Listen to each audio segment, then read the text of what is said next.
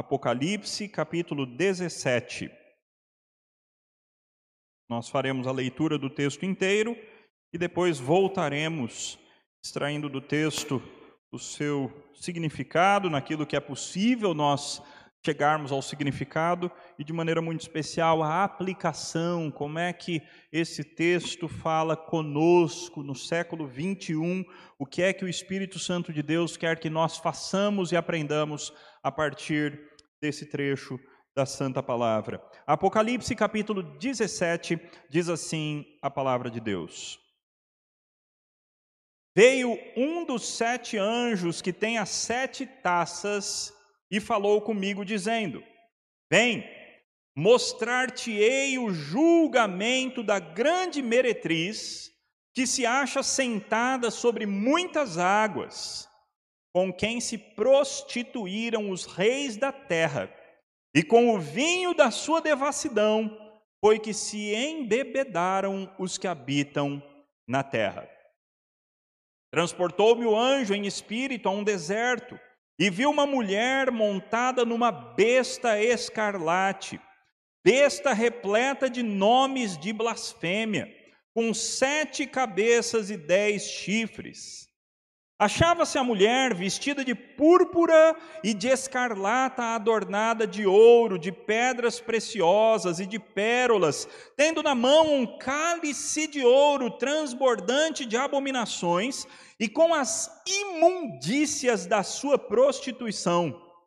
Na sua fronte achava-se escrito um nome, um mistério: Babilônia a Grande, a mãe das meretrizes e das abominações da terra. Então vi a mulher embriagada com o sangue dos santos e com o sangue das testemunhas de Jesus. E quando a vi, admirei-me com grande espanto. O anjo, porém, me disse: Por que te admiraste? Dir-te-ei o mistério da mulher e da besta que tem as sete cabeças e os dez chifres e que leva a mulher. A besta que viste era e não é, está para emergir do abismo e caminha para a destruição. E aqueles que habitam sobre a terra cujos nomes não foram escritos no livro da vida desde a fundação do mundo, se admirarão, vendo a besta que era e não é, mas aparecerá. Aqui está o sentido. Quem tem sabedoria? Aqui está o sentido que tem sabedoria. As sete cabeças são sete montes, nos quais a mulher está sentada. São também sete reis dos quais caíram cinco, um existe e o outro ainda não chegou. E quando chegar, tem de durar pouco. E a besta, que era e não é, também é ele, o oitavo rei, e procede do sete, e caminha para a destruição. Os dez chifres que viste são dez reis os quais ainda não receberam reino, mas recebem autoridade como reis com a besta durante uma hora. Tem estes um só pensamento e oferecem à besta o poder e a autoridade que possuem. Pelejarão eles contra o cordeiro, e o cordeiro os vencerá, porque é o Senhor dos senhores e o Rei dos reis. Vencerão também os chamados eleitos e fiéis que se acham com ele. Falou-me ainda: as águas que viste, onde a meretriz está assentada, são povos, multidões, nações e línguas. Os dez chifres que viste e a besta, esses odiarão a meretriz e a farão devastada e despojada, e lhe comerão as carnes e a consumirão no fogo porque em seu coração incutiu Deus que realizem o seu pensamento, o executem a uma e deem à besta o reino que possuem, até que se cumpram as palavras de Deus. A mulher que viste é a grande cidade que domina sobre os reis da terra. Vamos mais uma vez falar com Deus. Senhor Deus, quem é suficiente para interpretar esse trecho da tua palavra? Aí nós confessamos a nossa limitação, a nossa dificuldade. Confessamos, ó Pai, que quando lemos este capítulo ficamos um tanto perdidos com a quantidade de informações e não sabemos, ó Deus, o significado de cada detalhe do texto. Por outro lado, ó Pai, nós te louvamos porque essa nossa ignorância não nos impede de conseguirmos, em alguma medida, extrair um significado desse texto que seja útil para as nossas vidas e que nos traga bênção e que nos traga desafio e que transforme as nossas vidas. Mas, Pai, isso só acontecerá se o Teu Espírito nos abençoar para que assim seja. Então, ó Pai, é isso que nós clamamos. Que o Teu Espírito Santo nos conduza e nos dirija nesse tempo de estudo. Em nome de Jesus. Amém. Os irmãos, é importante nós nos lembrarmos da grande figura do Apocalipse. O Apocalipse é um grande livro. E sendo um grande livro, o grande livro tem um grande objetivo. E outros objetivos além deste grande objetivo. Então é importante nós nos lembrarmos que no capítulo 1, João teve uma visão de Jesus Cristo e ele foi convocado para escrever para sete igrejas. No capítulo 2 e 3, ele então escreve uma introdução para cada uma daquelas sete igrejas. Igrejas que existiram de fato naquela época, no primeiro século, na Ásia Menor, onde hoje atualmente é a Turquia. No capítulo 4, nós tivemos uma visão do trono de Deus. No capítulo 5, Jesus Cristo se aproxima do trono de Deus e ele toma nas suas mãos o rolo que ninguém poderia tocar, o cordeiro que foi sacrificado. Ele então toma o rolo nas mãos, um rolo que tem sete selos. Nos capítulos 7, aliás, nos capítulos 6 e 7, esses sete selos então são tirados do rolo, e quando cada um dos selos é tirado do rolo, algo terrível acontece na terra, e o resultado desse primeiro ciclo de destruição é que 25% da terra, um quarto da terra, se torna totalmente destruído. Quando os sete selos são abertos, então sete anjos pegam trombetas e se perfilam, se preparam perfilados para tocar as sete trombetas. Quando cada uma dessas trombetas é soada, então algo terrível acontece na terra. E esse é o segundo ciclo de destruição, e ao final do segundo ciclo de destruição, um terço da terra está devastado. Nós temos 33%, portanto, da terra destruído. Aí então, meus irmãos, nós temos o capítulo 12. O capítulo 12 é uma imagem que nos relembra de como o dragão, o diabo, Satanás, a antiga serpente, quis atacar e destruir Jesus Cristo no seu nascimento, mas Deus cuidou de Jesus Cristo e o próprio Jesus Cristo é Deus, então o dragão não pôde fazer nada contra o Cristo. Então o dragão passou a atacar os descendentes da mulher, ou seja, passou a perseguir a igreja, e ele então vai para um deserto com o objetivo de destruir a igreja. Chegando no deserto, no capítulo 13, o dragão levanta então do mar. Aliás, nessa hora ele chega no mar, depois do deserto, chega no mar e ele levanta do mar um animal terrível, um animal que faz muito mal contra a igreja de Deus. E nós vimos que essa primeira besta, a besta que surge do mar, é uma representação do poder político. Essa primeira besta é seguida de uma segunda besta, a besta que surge da terra, e nós vimos que isso é uma representação do poder religioso, uma representação da falsa religião, de maneira que o dragão e as duas bestas formam a antitrindade. Assim como nós temos o anticristo no Apocalipse, nós temos também a antitrindade. O dragão, o diabo, o Satanás, como sendo antideus, a primeira besta como sendo anticristo e a segunda besta como sendo anti-espírito, ou seja, o contrário do Espírito Santo. É a paródia satânica. É Satanás tentando reproduzir as obras de Deus. Logo depois, então, nós vimos no Apocalipse o último ciclo de destruição na terra.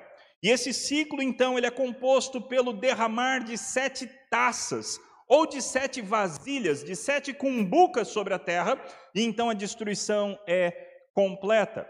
E uma das coisas que é destruída, que nós vimos isso tanto no capítulo 14 quanto no capítulo 16, foi a Babilônia. No capítulo 14, 8 e no capítulo 16, 19, nós tivemos o anúncio da queda da Babilônia. Caiu, caiu a grande Babilônia. O que nós temos agora, meus irmãos, nos capítulos 17, 18 e o comecinho do 19, é uma explicação mais clara e detalhada a respeito da queda da Babilônia. É exatamente isso que nós temos. Ou seja, o que os capítulos anteriores apenas citaram, apenas falaram de passagem, os capítulos ah, 17 e 18, eles vão dar um zoom nessa situação e vão nos apresentar como aconteceu de fato a queda da Babilônia. Os versículos 1 e 2 têm essa introdução. Eles introduzem não apenas o capítulo 17, mas eles introduzem toda essa sessão, que vai desde o 17:1 até o 19:4 ou 5. Então, o que nós lemos nos versículos 1 e 2 do capítulo 17 é o seguinte: Veio um dos sete anjos que tem as taças, ou seja, um daqueles sete anjos que havia derramado nos capítulos anteriores as taças sobre a terra, Agora esse anjo vem e fala com o apóstolo João, mesmo apóstolo que se reclinava sobre Jesus, o discípulo do amor, o mesmo escritor do evangelho de João. E esse anjo chega para João e diz: Vem, mostrar-te-ei o julgamento da grande prostituta, da grande meretriz, que se acha sentada sobre muitas águas. Prostituta com quem se prostituíram os reis da terra e com o vinho da sua devassidão foi que se embebedaram os que habitam na terra. Meus irmãos, é evidente qual que é o grande problema, a grande dificuldade interpretativa desse texto. É claro, é a identidade da prostituta.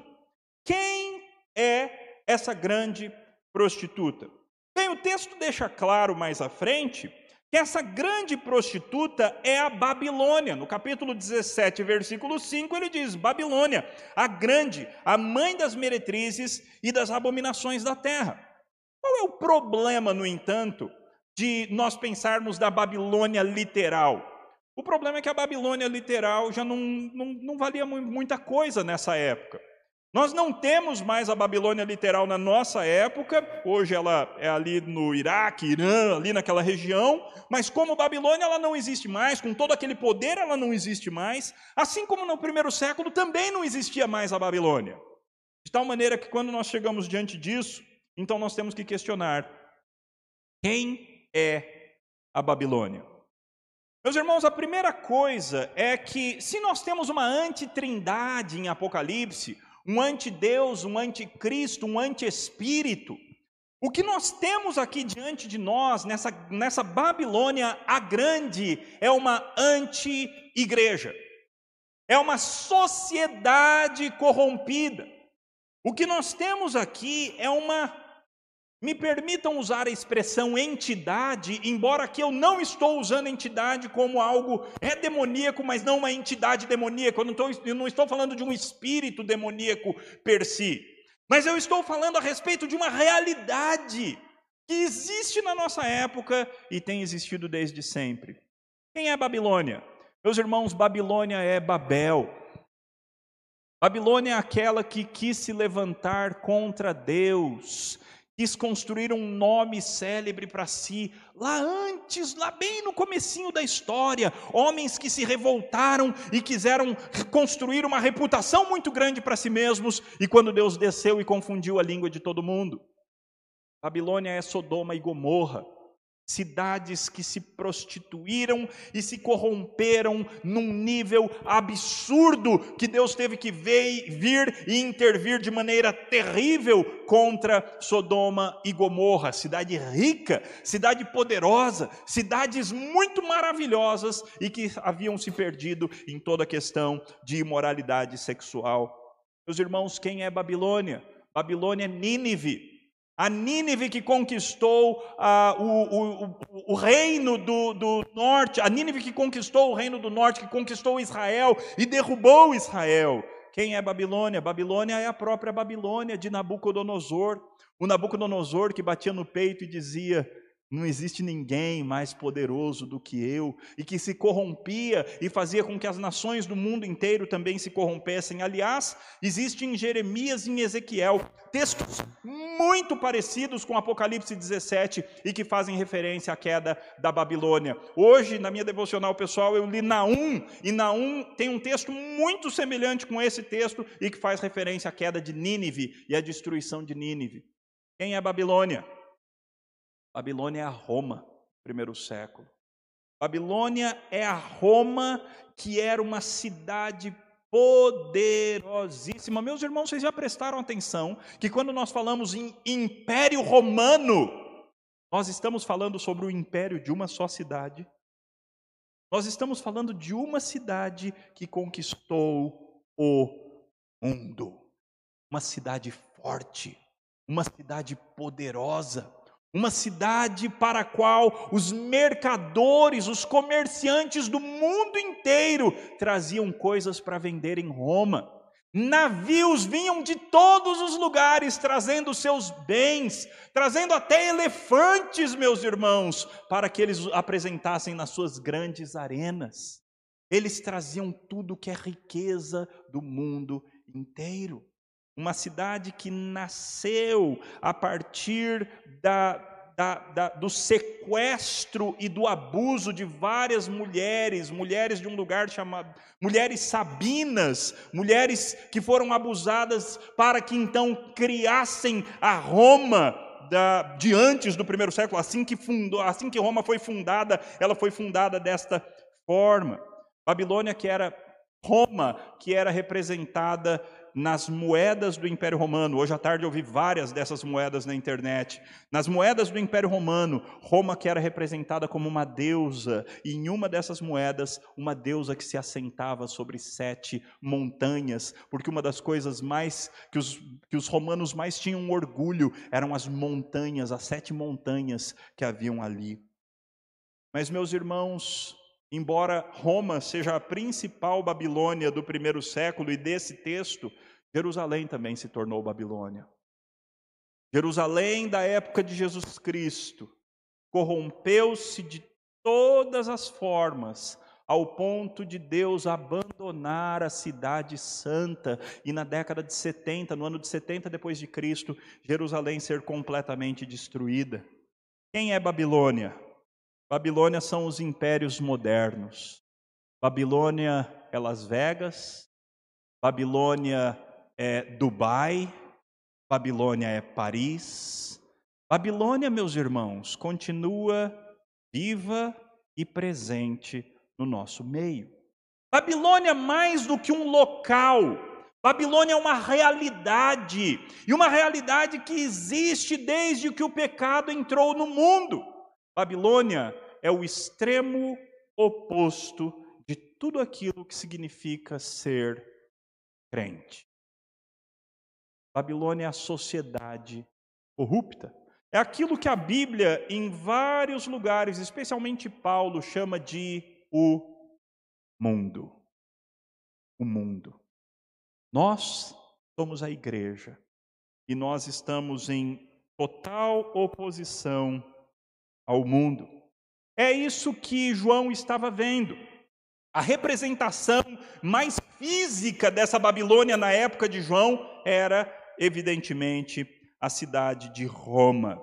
Então, nos versículos 3 até o 6, nós lemos o seguinte: Transportou-me o anjo em espírito a um deserto, e viu uma mulher montada numa besta escarlate, ou seja, uma besta vermelha. Escarlate, vermelho, era uma, uma muito cara na época do Império Romano. Então, quando sempre que você vir escarlate ou que você vir a cor púrpura, nós estamos falando de muita riqueza, de muita opulência, de muita demonstração de riqueza, de muita ostentação. E é isso, essa mulher está montada na besta, na primeira besta que nós vimos lá no capítulo 13, aquela que representa o governo corrupto nas mãos do diabo, nas mãos do dragão. E é sobre ela que a mulher está montada. Uma besta repleta de nomes de blasfêmia. Uma besta que tem sete cabeças e dez chifres. A mulher, então, versículo 4 do capítulo 17, achava-se vestida de púrpura e de escarlata, adornada de ouro, de pedras preciosas e de pérolas, tendo na mão um cálice de ouro. Meus irmãos, imaginem uma cena rica. Imaginem uma cena de deixar a boca aberta. Imaginem uma cena espantosa. Imaginem ver uma riqueza tão grande, tão absurda que você fica impressionado com aquele nível de riqueza. Dizem as pessoas que já foram a Dubai, quando você tem a oportunidade de ir no deserto, nessa cidade, você tem a oportunidade de ver riquezas como você nunca viu. E de repente, de algum carro, sai um sheik, um sultão, e ele está acompanhado das suas 10, 15, 20, 30 esposas. Eles entram todos então num restaurante para se alimentar. é Babilônia, meus irmãos. A Babilônia é a Paris completamente tomada por homossexuais. A Babilônia é São Paulo, onde você anda e você vê imoralidade atrás de imoralidade junto com riqueza, junto com ostentação. É a Oscar Freire, junto com a Rua Augusta, não é? Do ladinho uma da outra. Isso é Babilônia, meus irmãos. Todas essas sujeiras juntas, Babilônia é Las Vegas, uma cidade que você sente o peso da sujeira espiritual enquanto você está naquele contexto. Muita riqueza. A mulher estava vestida com as mais finas roupas, adornada de ouro, pedras preciosas, pérolas, e ela tem um cálice de ouro nas suas mãos. E dentro desse cálice você encontra imundícias da sua prostituição. É uma prostituta e uma prostituta que tem grande orgulho da sua prostituição. E nela, na sua testa, você tem escrito um mistério: Babilônia, a grande, a mãe das meretrizes e das abominações da terra. Babilônia representa riqueza, Babilônia representa poder, Babilônia representa luxo, grande luxo. Babilônia representa a imoralidade sexual num nível baixíssimo. E, finalmente, Babilônia representa a perseguição contra os santos do Senhor, que é exatamente para isso que a gente vai. Versículo 6: Então vi, vi a mulher embriagada com o sangue dos santos. Meus irmãos, essa prostituta estava embriagada. E o vinho que a embriagou era o sangue dos crentes. Você deve se lembrar que no capítulo 13, Deus deu uma certa liberdade para que a besta fizesse mal contra os santos de Deus por um tempo. É exatamente isso que nós temos aqui. Aqui nós temos o mal tendo um breve tempo de prevalência sobre a terra contra os santos de Deus.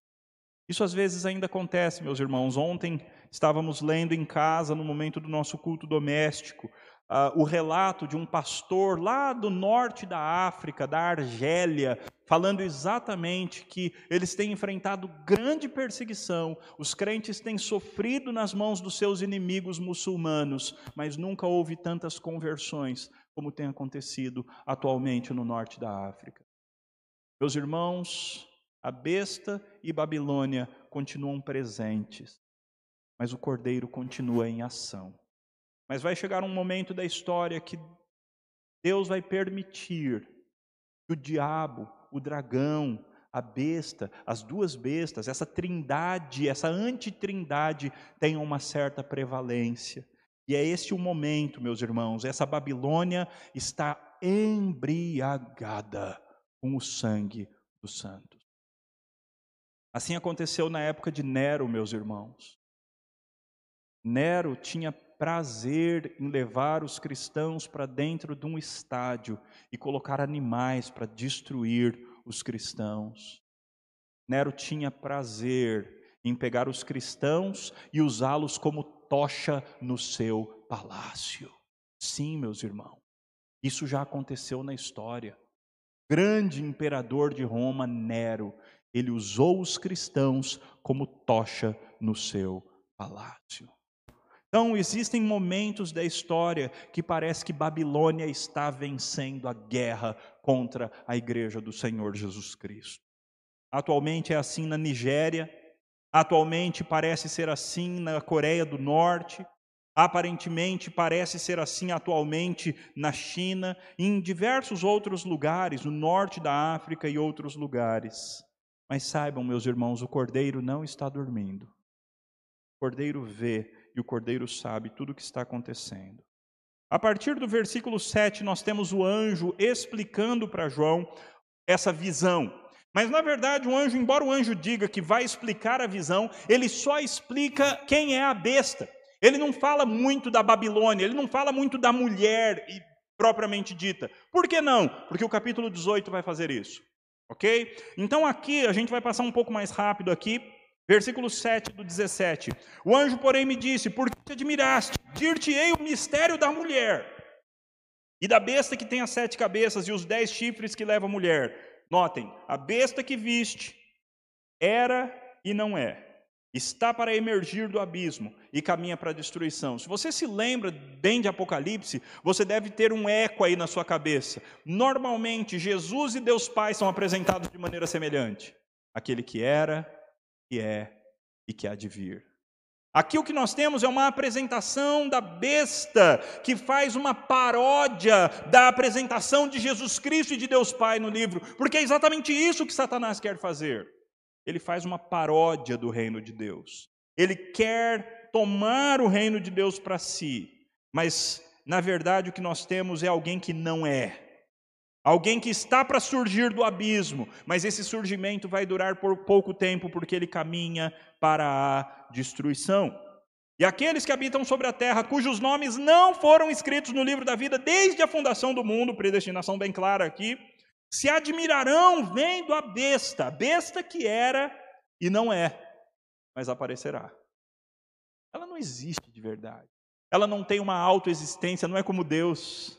Deus era, é e, de advir, e advir. Mas essa besta, todo todo esse poder maligno que nós vemos no mundo hoje e sempre, meus irmãos, ele está com os dias contados. Ele era e não é, ainda que ele vai aparecer durante algum tempo. Versículo 9: Aqui está o sentido, quem tem sabedoria: sete cabeças são sete montes, os sete montes de Roma nos quais a mulher está sentada, a imagem lá da moeda romana, não é? De Roma sentada sobre sete montes, a deusa, entre aspas, Roma sentada sobre sete montes. Mas isso também são sete reis, dos quais caíram cinco. Um existe, o outro ainda não chegou, e quando chegar, tem de durar pouco tempo. A besta que era e não é, também é ele, o oitavo rei que procede dos sete e caminha para a destruição. Meus irmãos, ao longo da história, dois mil anos de interpretação de Apocalipse, Muita coisa já foi falada sobre quem são esses reis. E de fato, quando você pega a lista de imperadores do Império Romano, algumas dessas coisas fazem sentido quando você olha. No entanto, uma coisa que deveria ser bastante clara, acredito eu, é o fato de que esse oitavo rei, esse último que vai aparecer, ele ainda não, não apareceu. Em algum momento da história, meus irmãos, surgirá um líder mundial ou um sistema mundial. Alguns preferem interpretar como um sistema. Eu tenho a tendência de acreditar que é uma pessoa mesmo. Surgirá alguém que vai representar o poder do diabo entre nós. Sim, com a implantação de alguma espécie de governo mundial, com a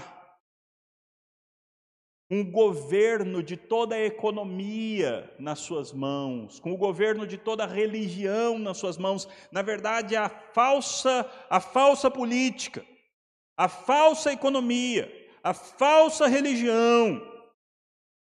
E a imoralidade vão se juntar todas elas num mesmo num mesmo conluio, num mesmo grupo para fazer maldade, capitaneados por este rei que nós vemos aqui. O texto continua e lembrem-se, o texto tinha que fazer sentido para aquela época. Então, uma primeira interpretação para os primeiros ouvintes, isso tudo tem a ver com o Império Romano e com coisas que eles estavam vivendo, com coisas que eles estavam experimentando. Mas, de novo, ao afastarmos-nos um pouco, nós vemos que essas realidades espirituais retratadas aqui, que tiveram uma manifestação naquela época, elas continuam se manifestando na nossa época. E vai chegar um momento no final da história que elas vão se manifestar de maneira total.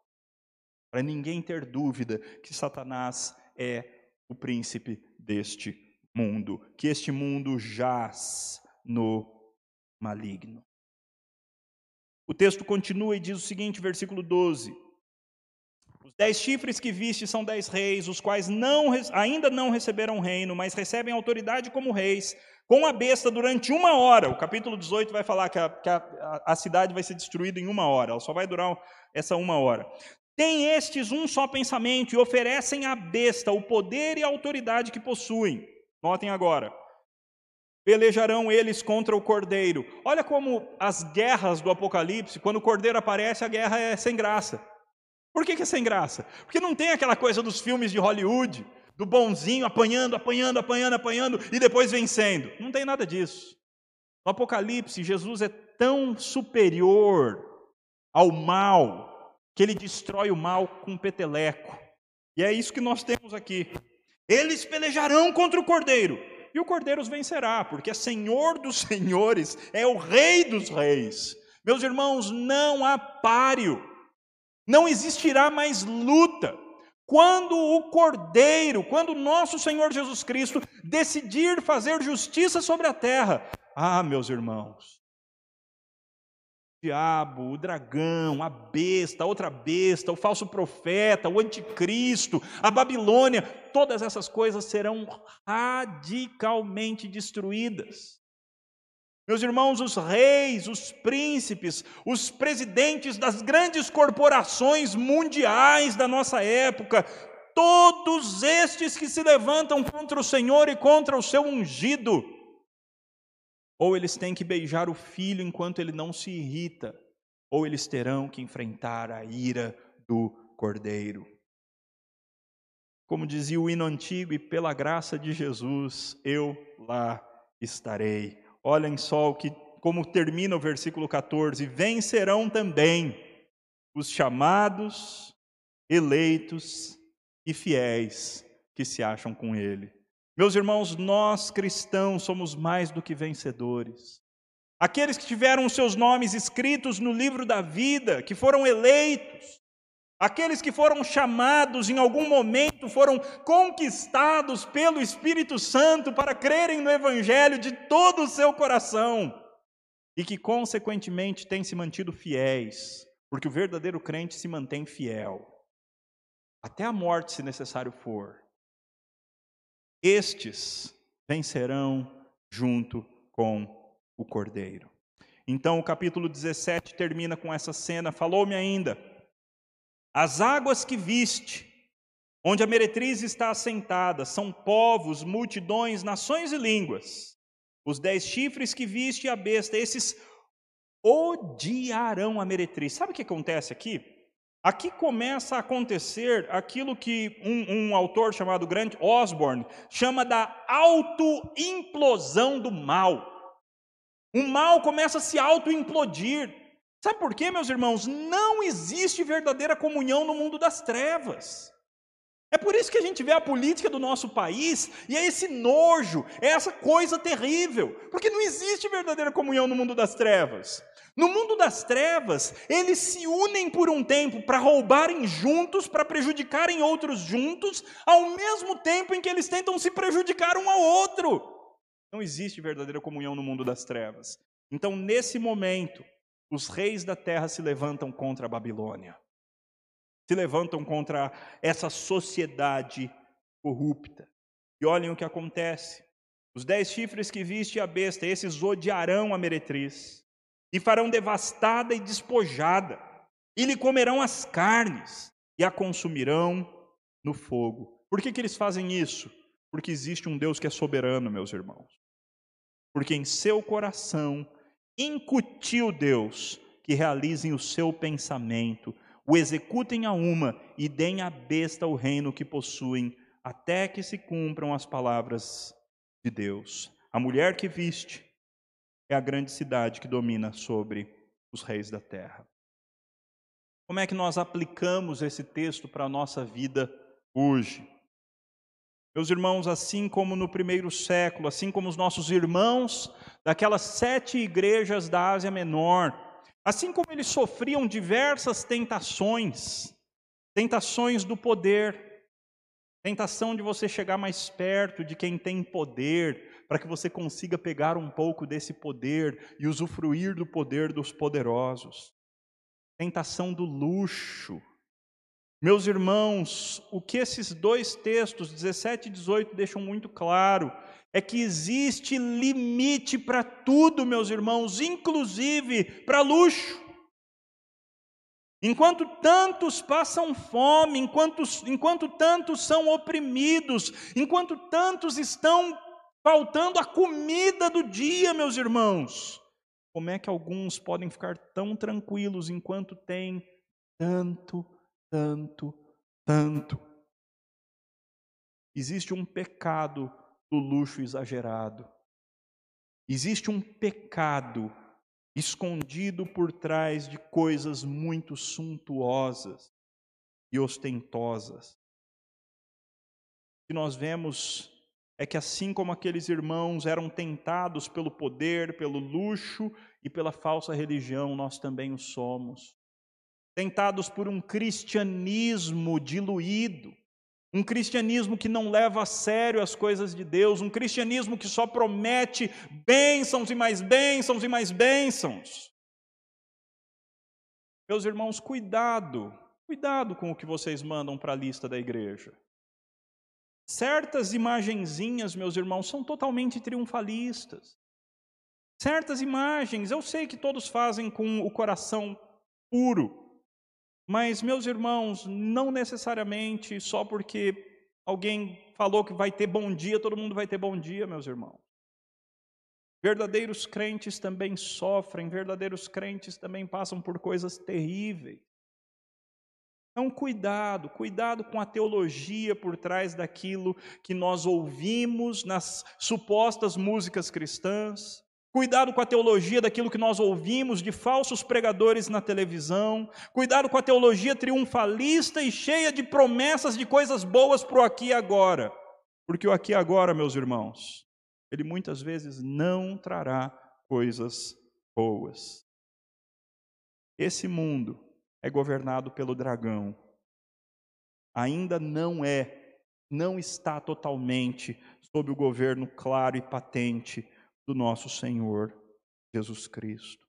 Assim como no primeiro século os nossos irmãos da Ásia Menor eram tentados a se envolverem em sujeiras de moralidade sexual, na época da internet, meus irmãos, na época em que cada um tem o seu próprio celular e pode navegar em qualquer coisa e ver qualquer coisa, na época que filmes para 13 anos de idade aparecem nudez. Esses dias, eu e a Ju, a gente gosta de assistir filmes cristãos, e esses dias a gente escolheu lá um filme do Rei Davi para assistir. Um filme com o Richard Gere, um filme de 1985, PG-13.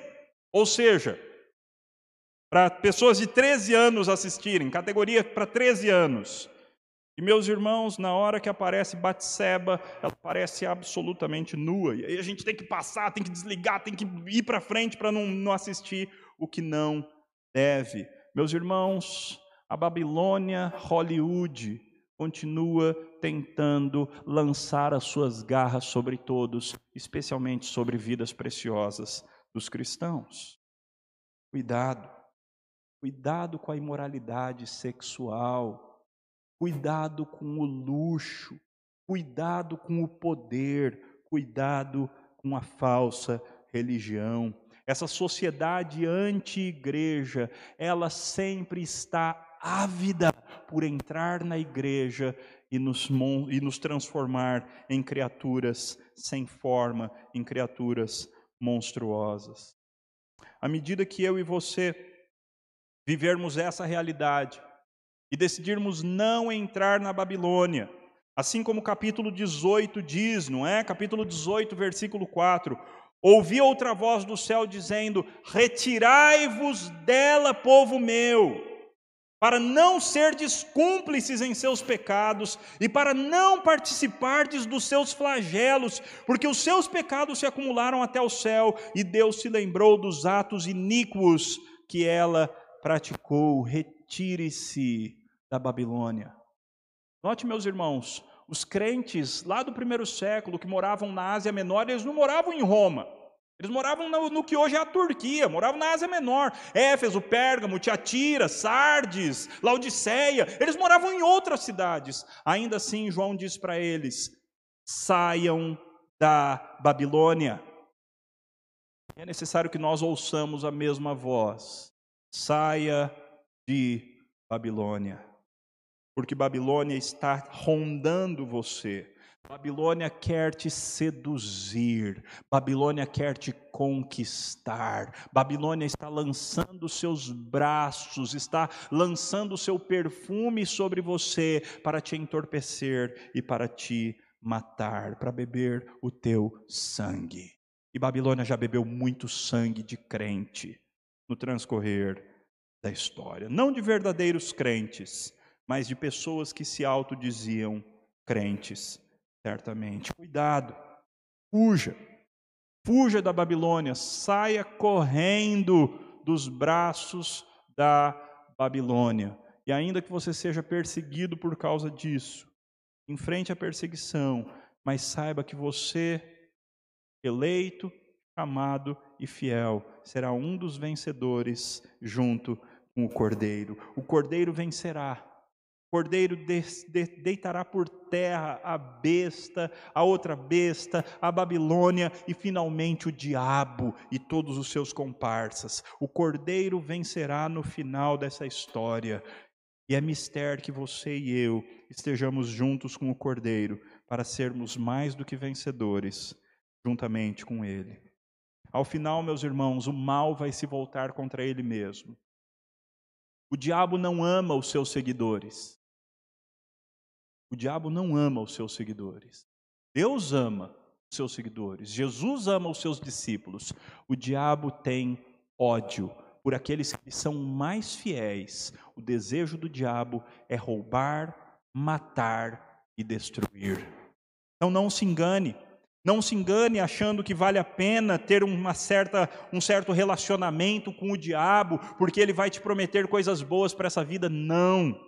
O objetivo do mal sempre é a destruição completa daqueles que com o mal se envolvem. E ao final, meus irmãos, os planos do soberano Deus é que serão cumpridos. A despeito de toda a riqueza da Babilônia, a despeito de toda a sujeira, a despeito de todo o poder, a despeito dos governantes todos da terra louvarem a grande besta, meus irmãos, quem vencerá ao final? Não serão os seguidores do dragão, mas serão os seguidores do cordeiro. Parece que o dragão é mais forte, não é verdade? Quando você compara um dragão e um cordeiro, o que é mais forte? Mais forte é o cordeiro. Tem nem comparação. O mais forte é o cordeiro. No capítulo 18, o que nós vemos é choro. Os reis da terra choram porque a Babilônia foi destruída, os comerciantes choram porque a Babilônia caiu, e os navegantes, os marinheiros e capitães choram porque todo o comércio, todas as viagens deles que faziam, que abasteciam Babilônia, tudo isso agora caiu por terra. Enquanto os ímpios choram, como é que o texto termina? Um louvor. Enquanto os ímpios choram a destruição da Babilônia, os crentes celebram. Vejam lá o versículo, capítulo 18. Ah, capítulo 19, versículo 1. Aleluia. A salvação e a glória e o poder são do nosso Deus porquanto verdadeiros e justos são os seus juízos. Pois julgou a grande meretriz, e corrompia a terra com a sua prostituição, e das mãos dela vingou o sangue dos seus servos. E então respondem: Aleluia, e a sua fumaça sobe pelos séculos dos séculos. Amém. Aleluia. Como é que você está? Como é que você está? Será que nesses tempos de quarentena, faça uma autoavaliação. Você está mais com cara de Nova Jerusalém ou mais com cara de Babilônia? Os valores que estão dentro do teu coração são os valores da noiva santa, pura, sem mácula, que será apresentada ao Cordeiro no final do livro? ou os valores que tomam conta do seu coração são os valores dessa prostituta terrível. A tua vida reflete o quê? Os teus valores, as tuas conversas, a sua maneira de fazer negócios, a sua vida profissional, a sua maneira de relacionar-se dentro da sua casa. Você é um morador do reino de Deus ou você é da Babilônia? O convite de Cristo para todos nós hoje é: saiamos da Babilônia. Saiamos da Babilônia. Vamos orar.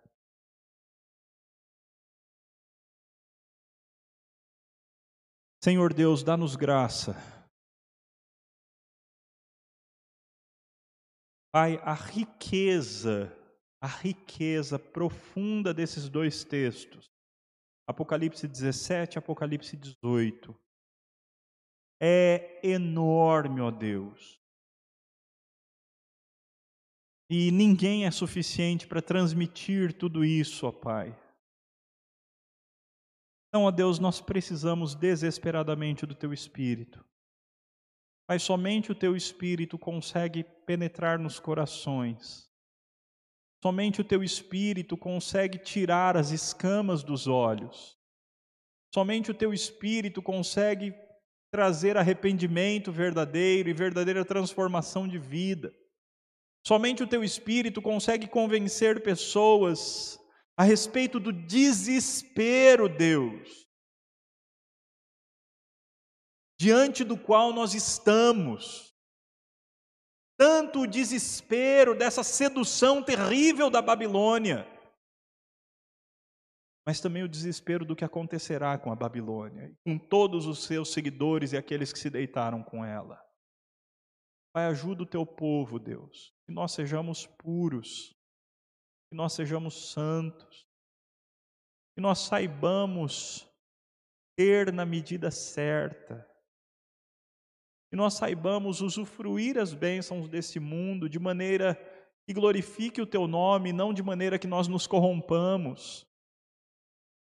Ó Deus, que nós saibamos ser santos, puros, justos, para que ao final sejamos mais do que vencedores, juntos com o Cordeiro que venceu. Maranata, vem, vem, Senhor Jesus. É no nome de Jesus que nós oramos. Amém.